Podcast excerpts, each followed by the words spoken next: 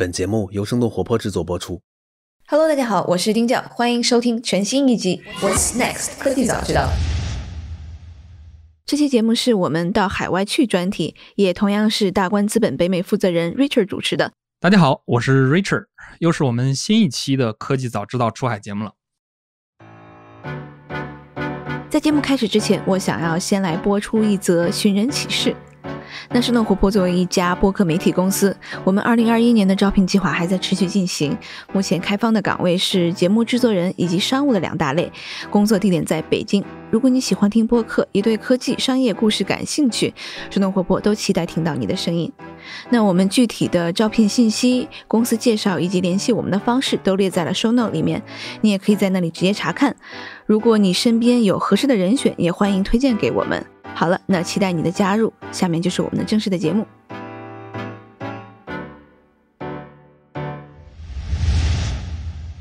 最近大家在出海圈呢，最为关注的应该就是亚马逊关店风波了。有一批中国的亚麻卖家在美国亚马逊网站上面的店铺被平台关闭。根据官方公布的消息，大概有约七点五万个中国的 Amazon 账号在这一波关店潮中被封掉，二十多万从业者受到影响。这个其实让我们很多跨境的电商人都非常的揪心啊！一端是大家很好奇究竟发生了什么，但是在另一端呢，在风口浪尖直接受到影响的这一些大卖啊，然后包括在亚马逊内部的工作的人员都集体失声啊，所以这也引发了我们很多外部的猜测。我们这一期呢，就和两位资深的跨境电商出海人一起来聊一聊亚马逊的这一次风波。今天的两位嘉宾呢，我来介绍一下，一位是呢有丰富的亚马逊生态经验的廖俊。他之前是亚马逊的华东招商负责人，廖俊你好，哎，大家好，我是廖俊。好的，另一位呢是跨境电商领域非常深度研究跨境电商评论人苏万，苏万你好，好，大家好，我是苏万。那我们其实如果要聊关店，首先要给大家解答一个问题啊，为什么大家要开店？为什么亚马逊成为了跨境电商一个最主要的阵地？甚至我们很多时候把它讲是我们跨境电商的主战场。呃，我先 Q 一下廖俊吧。好的，在整个中国的跨境出口这个圈子里面的话，从我自己过去的经验来看，之前我在跨境电商这个行业里面，在啊、呃、eBay 也工作过，圈子里面有很多像做 Wish 啊、做 Shopee 啊这样的一些朋友。我发现，在整个数据里面的话，大概整个跨境出口里面百分之六七十是在通过亚马逊这边卖出去的。呃，特别是如果是做欧美的话，那么这个亚马逊必须就是一个平台，是跨越不去的。对，所以这也是为什么中国的很多卖家会把亚马逊作为成一个首选的一个跨境电商的平台的原因。好，那苏万有没有什么要补充的？可能从几个维度看这个事情吧。第一个就是说，你为什么要做跨境电商？其次是说，为什么选亚马逊嘛？做跨境电商其实无非就是说，当前全世界对于中国这个货物的需求，这种底层的需求还是存在。第二个就是说，相比传统的外贸或者说传统贸易，其实跨境电商无论从它效率或者说它的利润这方面都有比较的优势，这是一个基本面嘛。在这个选择，我们就会选择到底是上平台还是独立站。那么，如果是选择这个平台，那我们到底是选啊亚马逊、eBay 或者速卖通、Wish 等等？从这个逻辑，从一个漏斗的角度来看，其实推算下来，其实亚马逊在整个以平台型的这种渠道里面是占据非常非常大的。无论从市场的份额来看，以及围绕着亚马逊生态构建的服务。以及亚马逊的整个平台的顶层设计上，我觉得在整个市场上都是非常有竞争力的。这也是吸引着为什么现在说啊，你谈到跨境电商是绕不开亚马逊的。明白？对，我们其实侧面也了解过一些数据啊，包括这个刚才两位讲到的这个百分之六七十的这个卖家可能都来自于中国。另外，我们其实了解到，在所谓的这个大卖，也就是收入其实超过一百万美金的这种店铺。他们来自于中国的比例其实是更高的，这是一个真实存在的一个现象吗？这个其实还是比较真实的。中国的这些卖家在亚马逊平台上，无论它的产品的丰富度以及它的运营能力，其实在全球其他国家来比较还是比较有优势的。那我们从这个比例看，确实你说单店或者说单条 listing，它的销售额、销售规模很高，我觉得这个它从全球世界的比例来看还是比较高的。刚才你讲说一百万美金，或者说我们说五百万或者五十万美金吧，无论是从哪个层次来看，其实中国卖家在这个全球卖家的比对上，还是有它的一个优势的。我认为这个事实是是存在的。那我们现在定义了两个词啊，一个是这个大卖，一个是关店。那我们现在看到，其实这一波受到影响的，首当其冲的就是很多我们所谓的这个大卖啊。然后呢，我们讲这一次亚马逊关店潮是怎么一回事呢？是怎么发生的呢？那我这一块我先 Q 苏文吧。呃，关店潮为什么引起关注？首先是因为你也知道，既然是大的卖家，大家都非常关注。如果是一个小的卖家，什么你被关店了，其实在整个市场上也没有什么声量，他也不会怎么去关注你。因为有很多，比如优步、中部的卖家，他会把这些大的卖家的店铺，它的 listing 作为他日常的的一个监控的一个对象去参考，一个学习的一个对象。哪对哪天发现，哎，他的这个监控软件上这个店铺或者 listing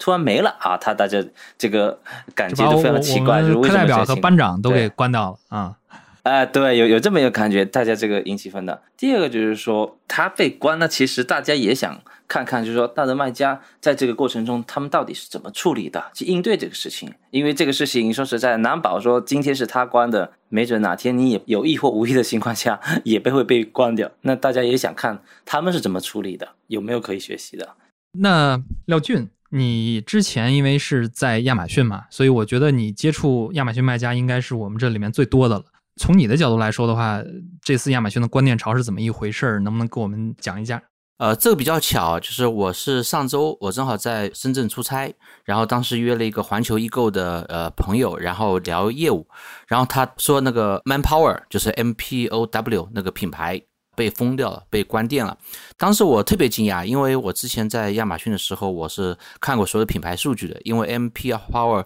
这个数据的话，这个品牌大概能在中国的品牌里面的话，可以排到前三，甚至这样的一个水平啊。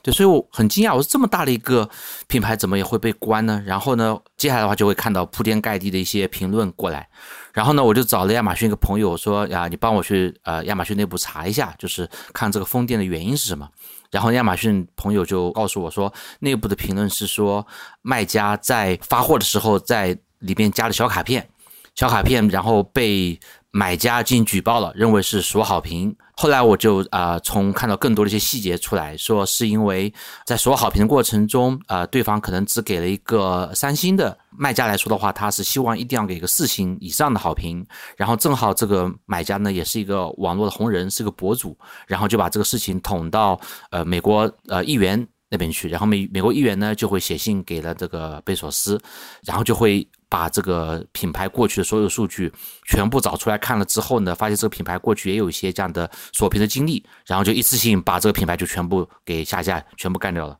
其实我有一个好奇啊，就是这个是不是历史上第一次关店潮？之前有没有类似的故事啊？呃，历史上这种大规模的关店潮，并且是对这种非常头部的商家去做呃这样的动作，确实还没有过。那么在亚马逊的运营的。这个经历里面的话，绝大部分的商家其实都会经历过啊一次或者多次的这种警告或或者关店。那么这个其实在亚马逊商家里面是一种常态，呃，因为在整个平台里面，亚马逊的整个的监管体系是非常严格的。啊，无论是对商品、对物流、对品牌的保护，还有包括对卖家的买家的消费者体验，都是非常严格的。对，但是呢，像这种大规模的，特别是对头部品牌的，真的是非常罕见，这个历史上确实没有过。对，这一次好像影响非常大，反正整个中国出海圈大家都是很关注的。我不知道对于其他国家的这个卖家有没有一些其他的影响。其他国家的卖家的话，现在目前来说，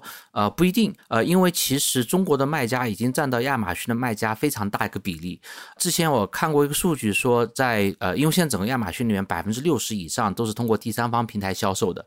那么这个比例甚至可能在去年疫情的时候可能会飙升到百分之七十甚至更高。而在这个呃销售比例里面的话，中国的卖家比例其实已经占到一半以上了。但是据我自己的经验呢，很多在海外的卖家，他其实也是中国人，可能是通过呃注册了海外公司而已，但是实际的运营操盘者还是我们的同胞。对，那么在中国的运营里体系里面，这种刷单或者这种锁好评，其实是一个非常非常常见的一个策略。包括对之前在易贝的时候，因为中国易贝的很多卖家是从中国把货发给海外的买家的，那么在小包里面加一个小卡片，简直就是一个天经地义，再再怎么也不正常的事情了。啊，结果没想到这回亚马逊拿着这个东西说事儿。对对对对对，因为我们之前了解到好多，大家是说说是因为刷单或者是虚假评论，在过去这个一七年、一八年，曾经有一批网站受到这个影响被关掉啊。然后那这一次是不是很多店其实他也没有搞这些特别重的运营去虚假评论，只是因为放了这样的一个卡，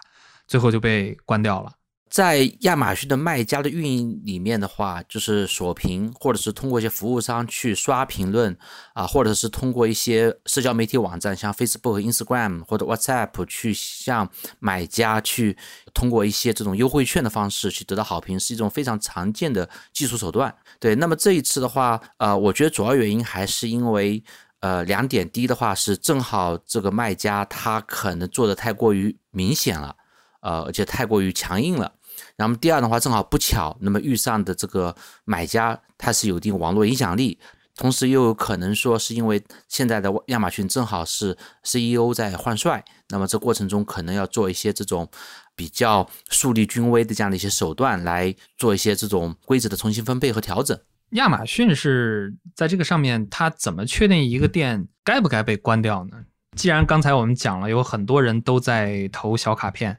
那你投多少会被关？是因为有举报才关，还是说是只要有这样的行为就关，还是怎么样？这个我其实挺好奇的。然后，当然这个里面是否会有一些误判呢？在亚马逊运营的手段里面，判断是不是要关店，其实会有很多的原因啊，例如说是因为物流的原因，货物的呃实际和描述不符合，例如说是侵犯了品牌啊，有知识产权的问题。另外还有包括说像账号的异常，就可能会被人家盗用或盗登录啊，去做一些这种付款方面的这种刷费用这种情况。还有包括像一些二审的审核，就是需要您拿到公司的更多的信息，包括法人的一些信息。那么刷单刷评论呢，也是其中的一种。但所有的这种封店的这种理由，其实亚马逊是没有一个非常明确的一个政策对外进行宣布的，都是内部知道。对内部知道的，所以很多的卖家他就会觉得，哎，莫名其妙，早上起来之后一开电脑就发现说，哎，收到一封邮件，告诉说你这个账号被关了，然后你要去做申诉。所以在这过程中，其实整个对于卖家来说是一个黑盒子。那么卖家只有在持续运营过程中非常的小心谨慎，然后遇到这样的情况的话，去走正规的流程去做申诉。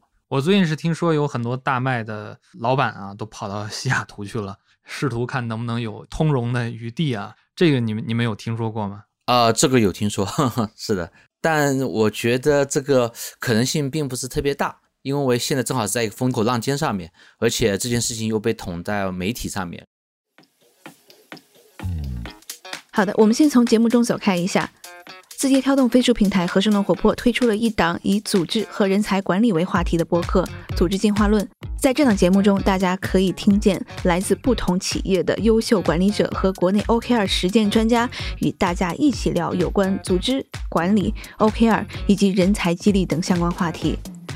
在这周五，也就是五月二十一号新一期的《组织进化论》节目当中，将会为你邀请到的嘉宾是字节跳动企业文化与雇主品牌的负责人徐一敏。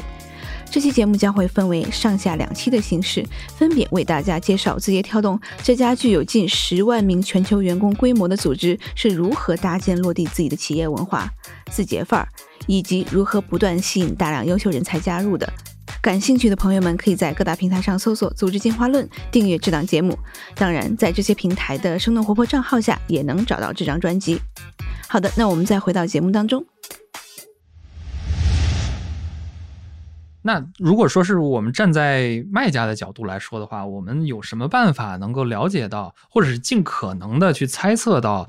亚马逊它内部运营的这种关店的标准，能够避开它呢？因为我相信，只要有游戏规则，总还是有方法去了解到的吧。现在亚马逊账号整个被冻结的原因包括几大类，比如第一个是这个产品假冒，第二个是侵犯知识产权，第三个账号关联，第四个这个价格。公台的这个产品的价格，还有一些，比如说你是用旧的商品当做新的去卖，还有一些，比如说你的 KYC 审核不通过，还有一个就是，比如说你的产品的描述和你实际的收到的产品不一样，包还有一个履约端的你的物流的延迟发货等等。还有包括我们刚才讲的这个，比如说你的这个是刷屏等等，就随着在亚马逊上面的运营啊越来越多之后，大家会自然而然就从沉淀出哪一些雷区，千万不要踩。但是这个只是一个底线啊，就是说这个东西不能踩，但是其他的能不能踩，其实不知道，你只能试过、只有踩过的雷才知道。对你，因为你不知道它边界，你只能在一个黑盒子里不断的往外伸一步，伸一步。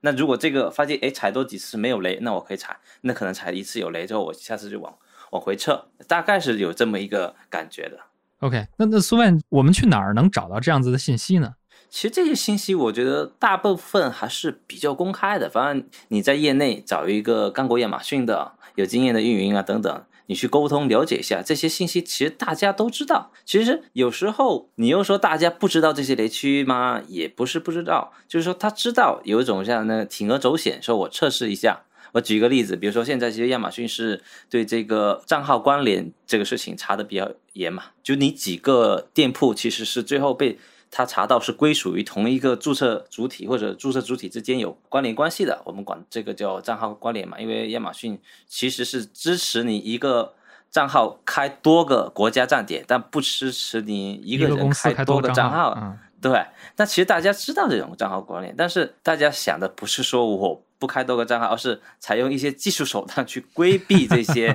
它的关账号关联的这个手段等等。你说以前说这种很多早期的卖家，呃，用员工的身份证啊，包括各种亲戚朋友注册了很多个店铺，然后去大规模铺货。那你说现在从本质上，亚马逊是不太支持这种说，呃，搞很多个店铺，然后卖自己跟卖自己产品啊等等啊这些行为。但是因为这种方式在运营上可以获得比较好的回报，那很多商家都愿意去。尝试就有点像刀口舔血这个感觉，啊，这个形容词用的是非常生猛啊，不过也很准确。那苏问，你在这一次观念潮里面有没有观察到什么有趣的公司啊，或者说是比较让你感慨的事情啊？这次这样的事件，那本质上我就其实是说，是这些商家或者说卖家触犯了亚马逊平台的规则之后，呃，遭受到的一些处罚行为。那本质上回归的本质就是这么一个事件。然后呢？不可避免的，就有些人在这个过程中去做一些无中生有事，比如说造有某个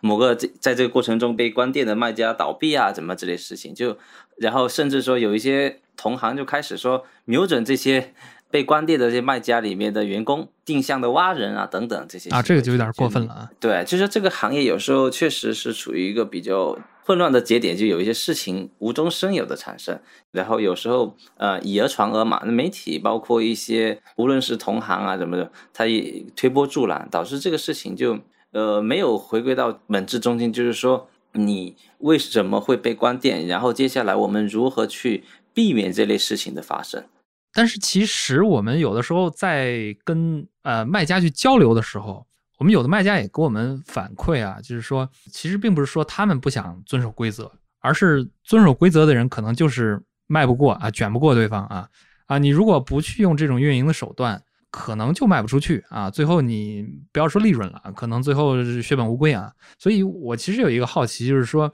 呃，不管说是我们这些刷单放小卡片这些运营，是否其实是也是一个无奈之举呢？就是大家也都知道这个东西不好。啊，都想往品牌这个方向去做啊，但是现在都陷入到这个人民战争的汪洋大海里面了，也没有 办法啊，去去改变，这是否是一现在一个现状呢？那你们觉得，如果这种现状怎么去突破呢？我觉得这个有点像，就经济学有个词嘛，啊，劣币驱逐良币，其实这种形象很像，就是说，啊，你的对手用了比你这个成本更低、效率更好的方式去跟你竞争，虽然他那种方式并不是符合品牌规定，但如果你不跟进的话。你就会处于一个不对等的一个竞争地位，所以你被迫的采用与它类似的，但也是同样不太符合平台政策的方式去做竞争的这么一个境地嘛。那我我首先认为就是这个事情，就是说你做这个事情，但是你心里首先又认定这个事情确实是迫不得已，并非它的从规则上是正确的。嗯，你不能说一边说单又认为自己说单是正确的。我认为这个从你的逻辑上你是没办法自洽。我虽然去这个说单，但我知道说单只是无奈之举。我应该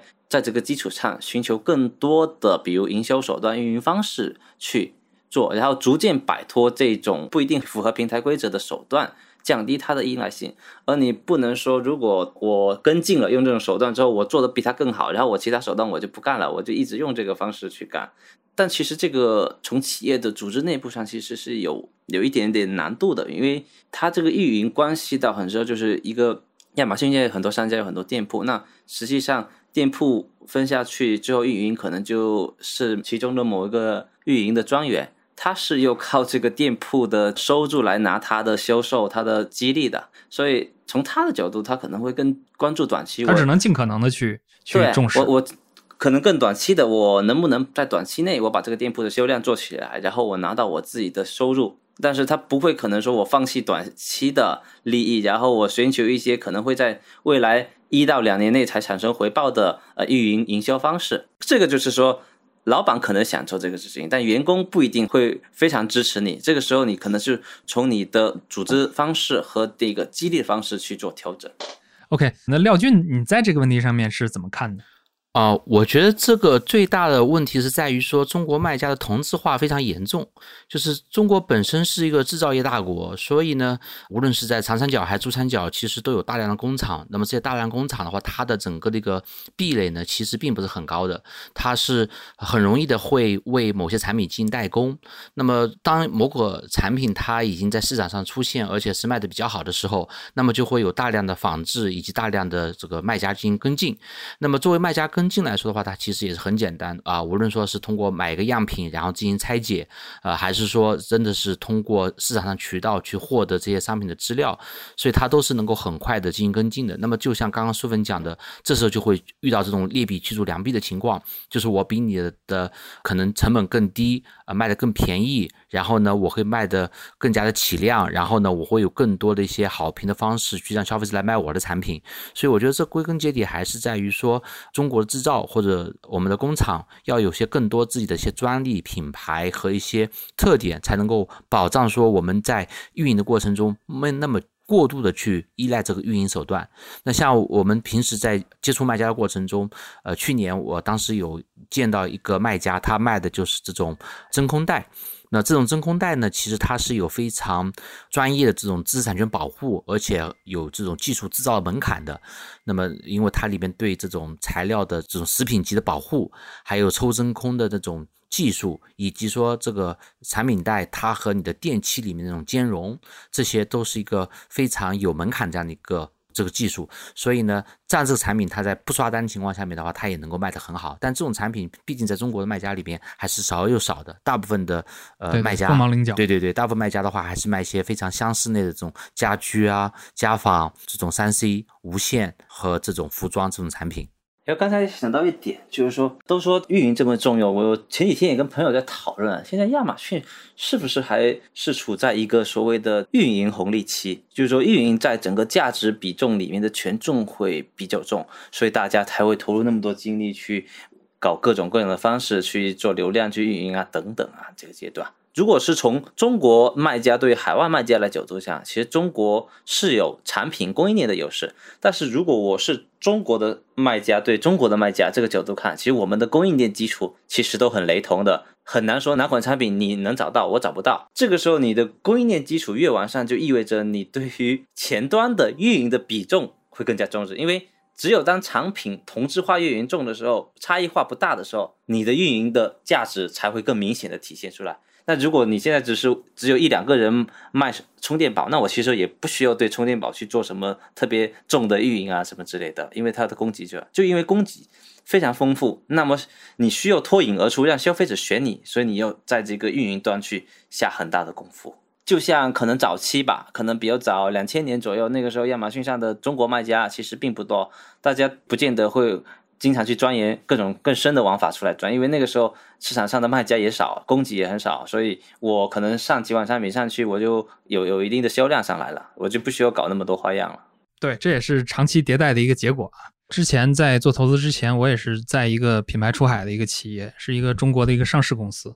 然后在北美这边的分部。然后我记得我们那个时候做好评，当时我特别不理解，就是我们这边的美国的算是 CEO 吧。一老头原来在这个行业里面待了很久了，然后这个老先生给我们说是我我们以前有一个很重要的经验，就是要刷好评。刷好评怎么刷呢？就是要送一个产品，然后让那个用户帮你去写一个好评。呃，那个时候还比较早，那可能一四年左右这样子。我当时就就很诧异，我说我说这个要在中国的话，我可能是送他一个，比如说五十块钱的一个什么 gift card 啊，就是礼品卡之类的，就解决了这个事儿了。但是在他们的角度来说的话，他们一定要送一个很贵的啊，几百块钱的一个产品，要给这个用户。他说这个一定要真的，让他们体验，体验好了，然后再去就是真的用了好，然后再写好评啊。最后现在看起来，真的人家这一套运营的方案，虽然说是好像当时看起来好像挺笨的啊，没有你买水军效率高。但是其实是绕过了很多的这个雷区啊，绕过了很多的坑。就我觉得这是两国之间的这个运营啊，他们的理解方式上面和投入啊，就是有的时候我们不能用中国的这一套方式去做美国。刚才聊了很多关于大麦的事情啊，针对于大麦肯定就有小麦，对吧？我们讲这个这一次被关了这么多店啊，几万家店，很多其实可能也是一些中小型的一些卖家啊。那大麦和小麦这两种不同的卖家在亚马逊上面做事。他们所面临的这种挑战或者说是问题是否一致呢？大麦和小麦的区别是什么？就是说，如果你单纯从这个营业额啊收入角度，可能是一个呃比较标准化的一个指标。但是如果我不讲说大麦和小麦，我就想说换一个，就是你一个企业的起步期和到你的比较成熟。高速增长的阶段，你其实差异是什么？你可以这么看，比如说我如果是一个刚想做亚马逊，那我其实呃一开始我肯定就是在从单个的产品，从供应角度，我可能是对于某个单个产品的稳定性的供应的的要求上面，我会有需求，以及我搭建我基础的团队结构，可能这一个人一个是货这两个方面，我的需求很比较大。但是如果我是一个非常大的一个买家，那我之后我对于从供应链端，我不仅仅是要关注单个货，我是关注货背后的工厂以及工厂提供的服务的综合的供应链的价值管理，一整套。我的关注点会这样，对你小刚开始做，我可能是关注某一个一两个单品的一个稳定性，但是我做到一个大卖家，我会关注这个工厂背后的整体的设计能力啊、质量啊，它能不能接受我用外币支付啊，它能不能够支持我做这个一件代发啊等等啊这些。另外一个是它整个组织架构的基本的结构是有的，但是它更重要的是说整个结构上的升级和整个结构的完善。它比如说人才的组织的晋升路径、晋升标准等等，这企业内部的一些管理方面，它会看得比较重。另外一个就是说，你作为一个企业小的刚起来的一个卖家的话，你可能就是在亚马逊的这个平台规则下面。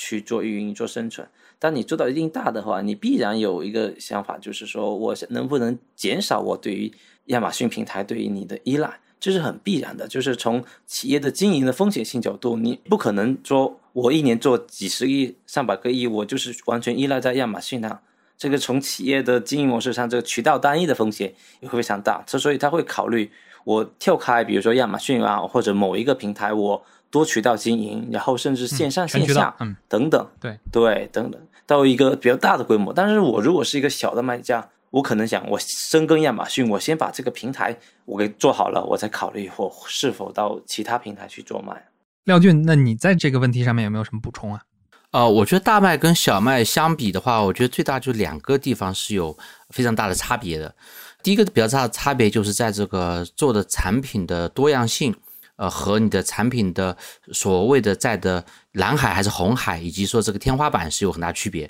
呃，作为很多小卖家，他是不希望成为众矢之的，的，所以呢，他会会选择一些细分的、更加偏门的，在这个内幕里面。然后呢，这种内幕的话，其实它天花板其实也并不是很高，但是呢，它受到的关注就会很少。然后呢，也没有很多人去跟它竞争，所以在这里面的话，它能安安静静的去把这样的一个品类做扎实，吃到这个品类里面绝大部分份额。但是增长就会遇到一些瓶颈。但是作为大麦来说的话，这个时候它就要去铺开很多的。呃，内幕节点啊，很多的这种品类，然后获得更广泛的曝光，甚至我做的品类的话，也会在一些更大的品类里面。我记得安克当时他就说，他选择的都是一些这种比较大一点的。品类像充电宝啊，像投影仪啊，然后在这种品类里面的话，能吃到一些更大的份额。那么这个时候在运营的时候，就会有更多的小卖家或者更多一些中型卖家有更多激烈的竞争，也就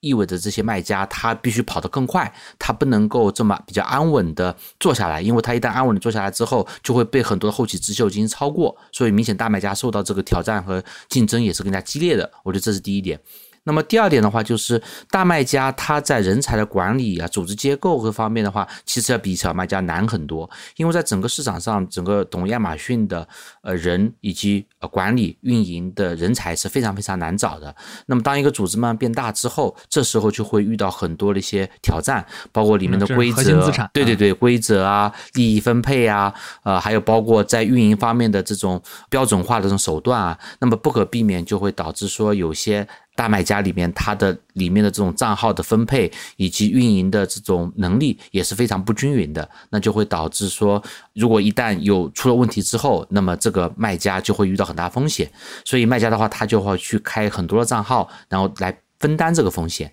但小卖家来说的话，一般来说就是呃十几个、二十几个人，他能够比较的集中在某几个账号的运营，所以它的稳定性呃可能会更好一些。嗯。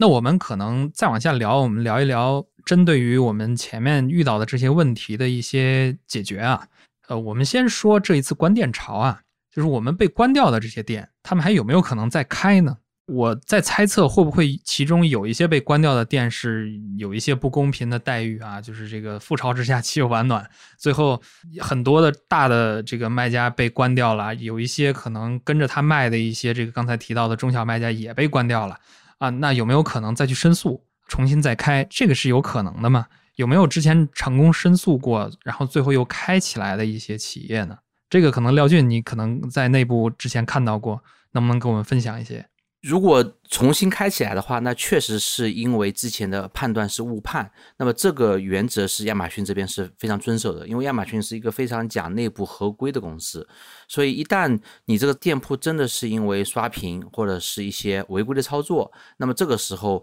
被关掉呢，再开开来像是很难的。我认识的有些大卖，他可能因为一个店关了之后，呃，有几十万甚至上百万的美元这个钱收不回来也是存在的。对，所以对这次的。关键潮呢，我会认为，呃，如果说是真的被判为是这种刷屏或者是锁屏的这样的一种违规的行为，那么再重新被再复原，我觉得难度是挺大的。那苏万，你有没有什么观察呀？其实是这样，就是说，从程序上是亚马逊是会给你申诉的一个渠道去申诉，这个是从程序上它保证合规。但是说，呃，能否成功？其实，呃，六军这边讲，其实如果你确实是做了这种 触犯平台的行为，那那它的恢复的概率会比较小的。这个是以往也有一些卖家也有经过，就前阵子我翻了一下，有一个财报吧。A 股有一个公司，它做亚马逊，整个被亚马逊冻结的账款就差不多是有一千万人民币，他们已经列入坏账了。所以说，你做这个亚马逊，其实有很多卖家说，你就是没被封掉一两个账号，你都不好意思谈这个事情。就是大家都会有这这个这个经历的吧。所以说，这个我觉得是可以理解为，你是做亚马逊的话，你一定有一部分成本是列为沉没成本的。就是说，你把它当做一种说，你在这个经营下采取这种方式，那你可能就会有对会失去这个店铺的某一个时候。那么你如果把这个。这笔账算在你如果通过这个方式获得的收益，你如果你能够打这个 ROI 能够超过，其实也还算 OK。哎，我觉得这个点也挺有意思啊，这个也让大家用一种动态的角度啊，嗯，去理解这样的一件事情。你就想，我可以理解，我不用这种方式。我大概能做少，但我因为这种方式，然后赚多多少，然后现在我我因为封店了，我损失多少，这个账能不能算得平？这最后还是给大家教了怎么去考虑要不要钻空子的问题啊！最后大家一算账，发现可能还是钻空子有用啊！最后还是该怎么着怎么着。对，这个可能就是一种纯从财务的角度吧，就是说从一个投入产出比的看这个事情，就不考虑你这个东西到底是不是合规啊什么这类的问题，它从这个角度是一个。另外一个就是说，可以讲一个事，就是说，其实据我了解到说，其实这次。封店的时候，其实也有一影响到有一些卖家，比如说他的投融资的进度也会因为这次受到一些影响啊等等。就是说，因为这个时候，包括资本方他会看到说，啊，其实你这个之前在你的 VP 上讲的你的合规的处理方式以及你做风控，但其实遇到这个情况下，它的影响是非常大的。比如说你单个店铺的销量特别大的情况，你如果出现这种情况，那对于整个企业的经营就产生很大的影响。所以我认为这个给了一些资本在投资这个亚马逊这个行业卖家的时候，也多了一个层面考虑，就是如何看待它这个风控的能力，以及这个整个品牌、整个店铺的啊风险系数等等。我觉得刚才其实几位嘉宾都聊到了，就是我们目前的状态有很大一部分可能还依赖在几个头部的平台，像亚马逊呀，或者是做社交电商的，可能在 Instagram 上面，在 Facebook 上面。那这种情况怎么样去突破啊？最后怎么样有一个更为健康、更为能够应对于这些冲击的一个方案，让这些企业更远的走下去？那我觉得这一块其实我们可以探讨探讨。要不然我还是先 Q 一下廖俊。电商这一块的话，其实还是要去做一个多渠道的一个战略，因为无论是这个亚马逊也好，呃，还是说 Instagram 也好，其实在很多时候它就是一个卖货的渠道。其实，如果我们去看，呃，整个的一个零售也好，中国电商的发展这个历史也好，其实都是通过多渠道的方式去获得更多的流量，以及让这个店铺品牌有更好的稳定性。因为卖家跟平台永远是一个博弈的关系，就像很多年之前很多的淘宝卖家他要出逃是一样的，就很难在一个平台下面，在一个平台的流量分配机制下面，让一个卖家他能够一家独大，因为平台也要考虑到他自己的一个多样性。以及中小卖家的一个存活性，它不可能说把流量更多的往大卖家这边去倾斜，也会做很多的分配和调整。对，包括在最好有个矩阵。对对对对对，是的，是的。包括在中国的话，其实呢，我看到最近的卖家圈子里面的话，像 TikTok 的这种招商，还有沃尔玛的招商。海外的这种新兴平台的招商，还有包括在中国一些独立站的这样的这种出海，其实现在是比以前更加火热的。但是这些平台的话，现在它的量、它的整个的一个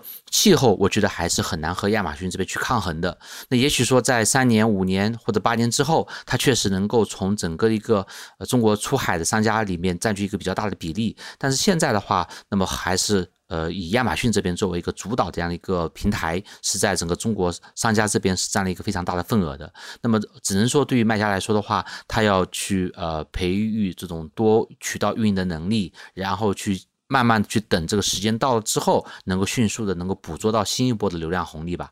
其实我也比较赞成这个六军的想法，其实就是说多渠道它必然是未来的一个趋势。那其实从这个角度，我们现在就考虑其实两个问题，不是说啊要不要做的这个层面情况。第一个是多渠道，从它的效果上是不是符合你现在企业的经营方向？就是说你多了一个渠道，这个渠道带来的价值是什么？你要评估好，它对你带来的其实是新的销售渠道呢，还是说是品宣的作用呢？还是说你是做私域运营等等？我觉得是评估它多渠道，就除亚马逊以外的一些渠道吧，可以这么理解。的一些效果。第二个就是你自身的能力，别人并不是说你想说你想做多渠道，你就能做成，你也要评估自身的能力，包括你的产品，还有你自身的组织，包括你的资本的能力，能不能支撑你做这个事情？因为往往有时候就这个事情，可能也假设多渠道这个事情前景非常好，效果非常。但是你道理我都懂，对对，我自己有没有能力去做到 这个市场机会等等，我觉得这个是可以去考虑的。另外一个是，我也刚才也比较认可，就是短期内可能这个亚马逊依然会是占一个比较大的一个主流吧。呃，从你的这个市场无论的规模，它的整个生态的角度来看，亚马逊依然是所有卖家都绕不开的一个渠道。呃，我们也会考虑说，如果你在亚马逊平台上去做。那你在平台上去做经营风险的合规，降低风险情况，其实你多了一些渠道。其实一方面是为了降低经营风险，一方面你可能有考虑就在这分散你经营风险的基础上做一些新的增量上去。那你可能会定你的目标，你到底是把它定义为我就是用来做这个销量呢，还是说我？就是用来减少我损失，比如清库存，还是说我是用来沉淀我的私域粉丝，我是做售后服务等等，这些我觉得是可以先明确好你这个动机之后，你再去考虑你应该是怎么去做的事情。听起来就是说，在战术层面上面，我们还是要继续积极的拥抱在亚马逊上的内卷啊。在战略层面上面来说的话，我们尽可能的去拔高啊，再去寻找一些其他的更为有机、更为比这个层次再高一层的这个解决方案啊，然后尝试一下多平台、多渠道，可能对于我们很多的跨境卖家，这都是一条必须要考虑的路了。对对，是那个刚刚苏文讲的，其实我是非常赞同的。就是在现在这个阶段的话，我还会认为亚马逊是一个对于卖家来说是一个性价比最高的一个出海的方案。就像刚刚苏文讲的，因为在去做多渠道这样的运营战略过程中，其实你的组织架构、你的能力，然后你的运营手段，然后包括你海外获取流量能力，对于中国绝大部分卖家来说是非常缺乏的。所以这个时候，你哪怕去做独立站，哪怕去做一个新的平台，这时候可能你会投入很多，但是最终获利会很少，因为毕竟这个时候你是需要时间，短时间可能还没办法获利。对对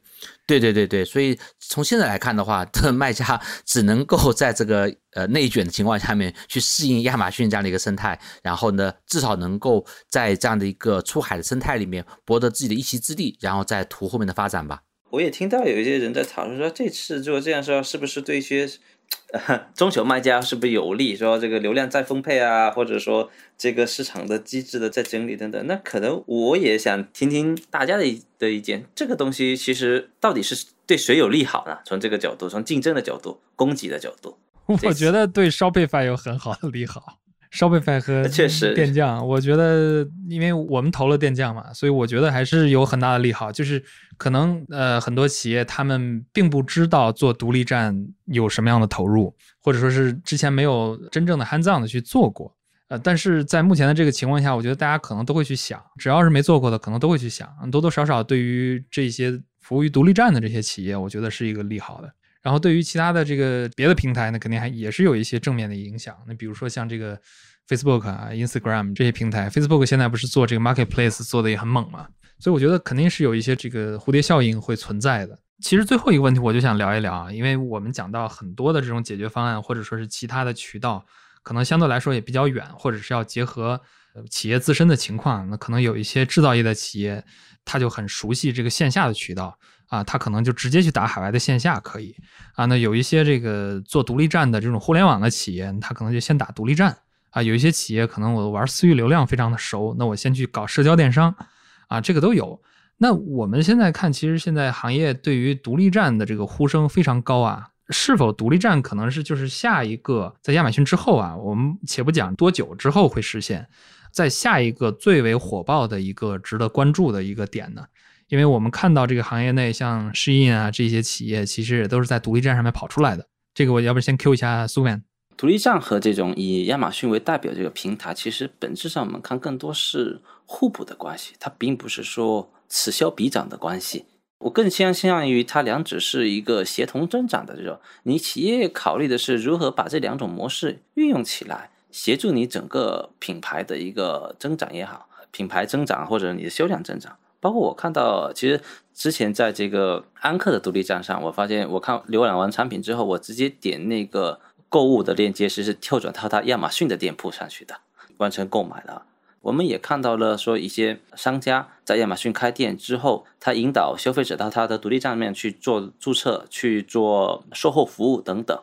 所以两者之间，我觉得就是你看它哪个平台上面。哪一种模式适合你？要找到两者之间的一个优势互补点，这是讲我们如何做互补的一个。第二个就是说，每一种模式它一定有利和弊嘛，就是你要去比较它哪一个。比如说亚马逊，我们今天讲它其实是还是一个财务账，嗯，对，亚马逊它其实是一个做顶层设计非常完善的一个生态。就在零售商业里面，越是顶层设计做的越完善的时候，对于无论是卖家和买家哈，它的运营门槛和进入的成本一定会是更低的。亚马逊的站内的流量其实相比 Google、Facebook，它的流量池是小的，但是它流量是精准的，因为上亚马逊我就是为了购物了，我的流量的精准性。那 Google、Facebook 的流量非常大，但是它很多流量并不一定是呃有购物意向的流量，所以它的流量的精准程度其实没有亚马逊那么好。另外一个就是说，单纯从单个流量的成本上，肯定是亚马逊的更高，Facebook 的少，因为它的流量的精准性决定了成本。但是亚马逊的流量转化率肯定会比 Google、Facebook 的流量转化率更高，因为刚才讲它的精准性嘛。所以这笔账你可能就会从流量的角度可以评估一下不同的流量结构以及流量的成本导向了你的产品结构。还有一个点就是亚马逊，你可能比如说它的 FVA 的物流做得非常好之后，你可能把货进了 FVA 的仓之后，你接下来怎么履约你不用管。但是你做独立站，因为你是去中心化的，你可能又自己找物流服务商，你可能又去找这种自己打第三造供应链第对第三方的海外仓。但是这个过程中可能比较好的一个点就是，就举刚才这个刷屏这个事情吧。在独立站这个事情上，你其实没必要说搞什么，在刷屏上或者说评论上，按道理你是可以自己设置这种自己改。直接点说自己改，说各种流量你可以选这种评论，你可以选择好的上去怎么样？但是相当于说这个评论是我完完全全控制的，但是在亚马逊这个评论你是亚马逊的评论，并不是你这个商家的评论，就是我亚马逊已经帮你做好了。各种各样的呃设计店铺基础的物流啊，包括围绕着亚马逊生态产生的物流支付营销等等这种系统已经完善，那意味着其实你进入的门槛会更低一点。那就也就意味着你进入之后，你又面临的各种各样的竞争是会会更多，因为门槛低了，大家都可以进来。那独立站相对它是一个去中心化的一个，就是很多东西就不是谁给你设计好了，给你弄好，而是你自己要去呃开这个 Google 账号、Facebook 账号，去接 PayPal 账号，然后你可能要开各种各样的 SaaS 建账的这个服务去讲，就算你是要把它组合起来的，就意味着这个顶层设计其实它是一个还不是那么完善，需要你自己去做的。这意味着其实它的门槛会高一点。那门槛高一点，刚才讲的方就筛除了一部分竞争对手了，因为它门槛拉高的话，竞争对手就少了。每种模式它都有一定风险。你说独立站，呃，去年也有一些卖家开独立站开站群的被封店了等等。那其实也是因为他做了一些，比如说虚假广告啊等等。Facebook 现在也非常重视这一块的，对，因为你在我的 Facebook 上投放的商品，就发现货不对版，那对于广告平台的品牌信誉的影响是非常重的，所以他们也会非常关注。所以你会看见现在越来越多，就是说无论从流量端也好，包括支付端也好。的这些平台也会对这一些你的这些卖家各方面进行比较严苛的一个审核的。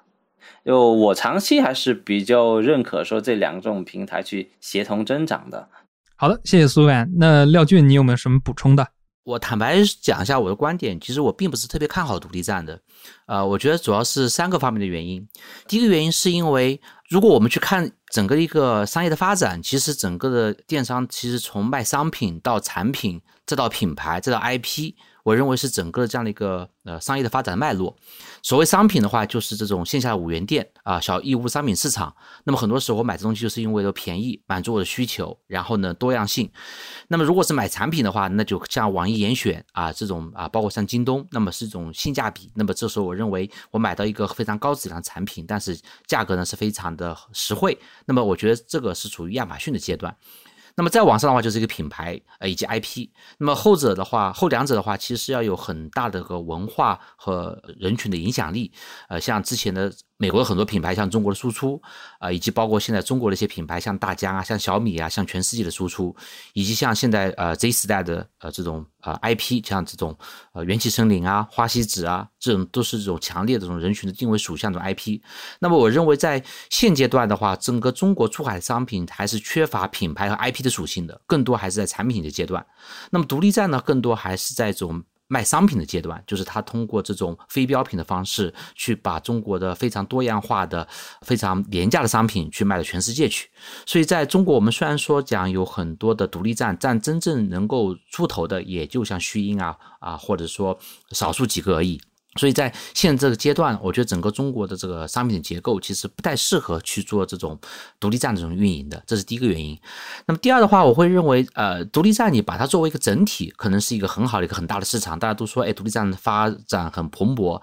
但是我始终会认为，出海它不是一个大市场，它是很多的细分的小市场。就是你卖，你把你的商品卖到日本和卖到美国是完全两个不同概念，你把你的商品卖到英国和卖到德国又是两个完全不同概念，所以这时候把你的海外的市场做很多的切分，到以不同的人群、不同的文化、不同国家，你就会发现最后你的天花板也就这么些。所以这个时候你会发现，你做这个独立站的话，这个时候你的性价比其实并不是很高的，因为你要做很多方面的建设，包括流量、包括支付啊，包括物流、包括选品、包括人群的这种品牌影响力。这个是这时候你可能花了很多力气，最后你的性价比其实并不是特别高啊，我觉得是第二个原因。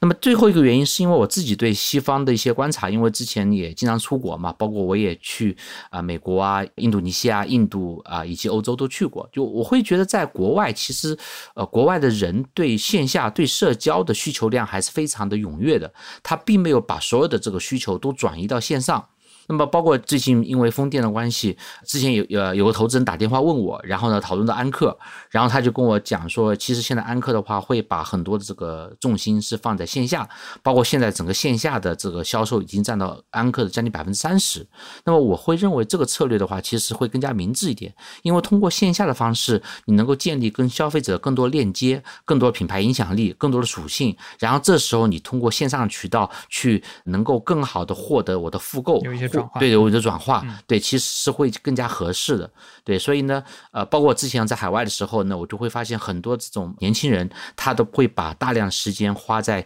呃夜店啊、郊游啊啊，还有包括一些这种户外的理解非常重要。对对对，户外的一些活动方面，就是他们人与人之间链接真的不会像我们在中国通过我们的王者荣耀啊，通过我们的所谓的什么狼人杀、剧本杀的方式，然后经常链接的。他们真的是在生活场景里面去建立很多社交属性的。那么这个时候，呃，如果说我们能把我们的产品能够铺到他们的线下的实在的社交的场景里面去，可能对品牌的影响力和品牌建立可能会更有帮助一些。对，我觉得廖军，你最后这一点特别给我们有启发，因为在北美这一边，其实要真说起来，最重视的可能还是像。线下的沃尔玛呀、Target 啊，像 Anchor 他们可能就是要做这个 Best Buy 啊这一类比较大的这种卖场啊，其实跟大家的生活还是非常紧密的。即便是我们现在疫情非常严重的时候，其实这些大的这些卖场还是保持着非常大的一个人流量啊。所以我觉得这种渠道呢，其实有的时候也不是说大家不想打线下渠道，而是因为线下渠道比起来前面讲的几个其他的渠道可能更难打，比独立站还要难打，然后要要去跟这些 buyers 去沟通。去 meet 它的传期，我觉得这个很多的这些东西，其实是企业没有发展到一定程度，它的资源啊，就像这个前面苏院讲到，这个财务账可能也算不平的一个问题，所以慢慢来。我觉得今天也特别感谢两位嘉宾来到我们科技早知道啊，跟我们从事件的本身、内幕啊，甚至是一些解决方案。未来的一些战略建议都聊了很多，我们最后呢也希望所有的跨境电商人一切都顺顺利利，在未来呢越来越发展壮大。也感谢我们的听众，我们未来科技早知道出海栏目再见。好，谢谢大家，再见。好，谢谢大家，再见。这期 What's Next 科技早知道就到这里了。听完之后，如果你有任何的想法，欢迎在评论区里面给我们留言，我们每一条都会认真的看。如果你喜欢我们的节目，请记得给我们五星或者好评，分享给更多的朋友，也会对我们非常有帮助。你也可以单独写邮件给我，邮箱地址是听 t i n g at 声点 f m，我都会一一回复。那同时，公众号和微博也可以搜索“生动活泼”，声是声音的声，节目相关的更多信息会在公众号里出现，微博和公众号都会有不定期的福利给到大家。如果你想要跟我们更加紧密的讨论和分享，或者是想要认识和你一样有求知欲的新朋友，可以加入我们的微信群。进入听众群的方法是在公众号文章中扫码添加，或者是公众号后台回复“科技早知道”即可获取邀请码。期待你的加入，我们下期见。